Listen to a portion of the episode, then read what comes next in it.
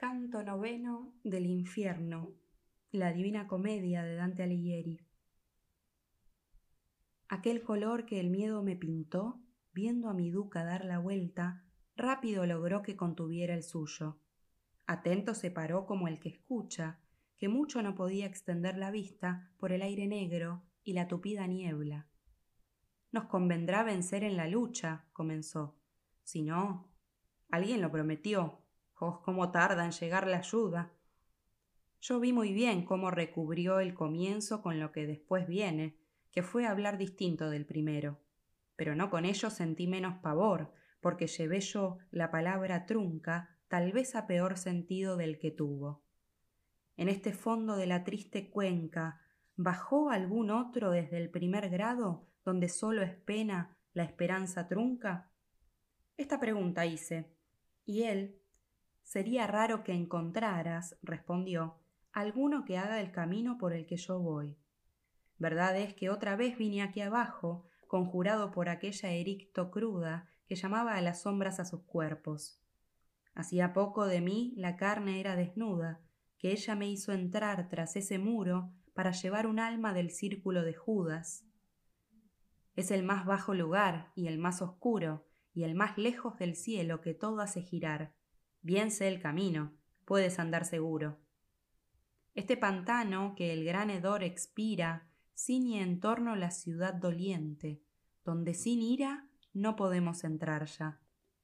Y algo agregó que no lo tengo en mente, porque el ojo todo había empeñado en ver la alta torre de la cima ardiente, donde se levantaron de improviso tres furias infernales de sangre tintas, con cuerpo femenino, y con su atuendo y que con hidras verdísimas se ceñían.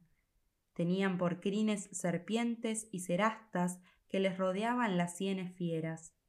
Y él, que bien conocida a las siervas de la reina del eterno llanto, mira, me dijo, las feroces erinias.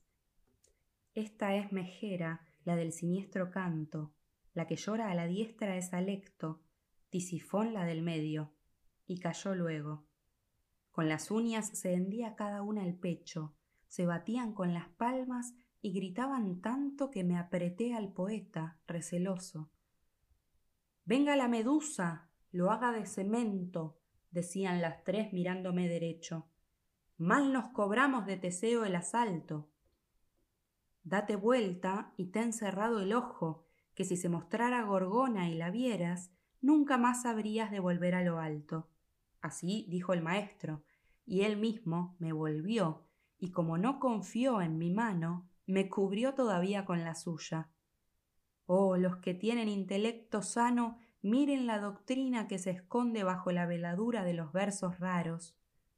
Y ya venía por las ondas turbias el fragor de un sonido, lleno de espanto, por el que temblaban ambas orillas, no de otra manera que un viento hecho impetuoso por ardores adversarios hiere la selva y sin ningún freno las ramas quiebra, abate y las esparce, y delante polvoriento va soberbio y hace huir a las fieras y a pastores. Los ojos me descubrió y dijo Lleva el nervio de la mirada hacia la espuma antigua, allá donde el humo es más amargo. Como las ranas ante la enemiga culebra por el agua se dispersan todas, hasta que la tierra a todas agavilla, vi yo más de mil almas destruidas huir así delante de uno que al paso cruzaba Estigia con las plantas secas. Del rostro apartaba aquel aire grueso, moviendo con frecuencia el brazo izquierdo, y sólo de esa molestia parecía cansado. Comprendí que era el enviado del cielo, y volvíme al maestro, y él hizo un gesto de que estuviera quieto y me inclinara. Ay, cuán me parecía lleno de desdén. Fue hasta la puerta y con una vara la abrió y no tuvo impedimento. Oh tirados del cielo, gente despreciada, comenzó él en el horrible umbral. ¿Cómo es que abrigan arrogancia? ¿Por qué resisten aquella voluntad cuya meta no puede ser truncada y que tantas veces aumentó la pena? ¿De qué sirve alado dar patadas?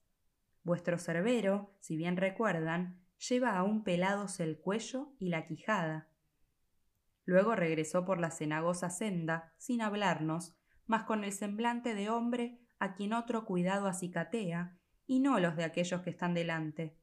Y los pasos encaminados a la ciudad, seguros ya tras las palabras santas.